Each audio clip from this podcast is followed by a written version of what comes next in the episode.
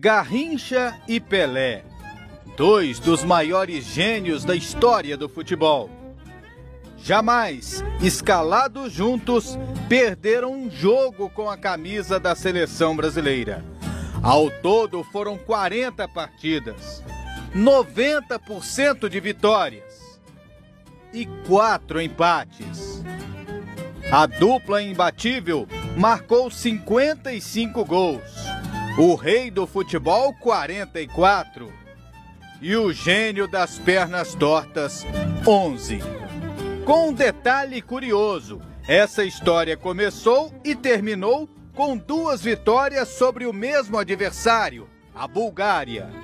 O primeiro jogo foi em 18 de maio de 58, no Pacaembu, em amistoso para a Copa da Suécia. O Brasil venceu por 3 a 1 Pelé fez dois gols. A despedida foi no dia 12 de julho de 66, em jogo válido pela Copa do Mundo da Inglaterra. Vitória de 2 a 0. Gols de Pelé e Garrincha. Esses dois, juntos, jamais perderam pela seleção brasileira. Você sabia?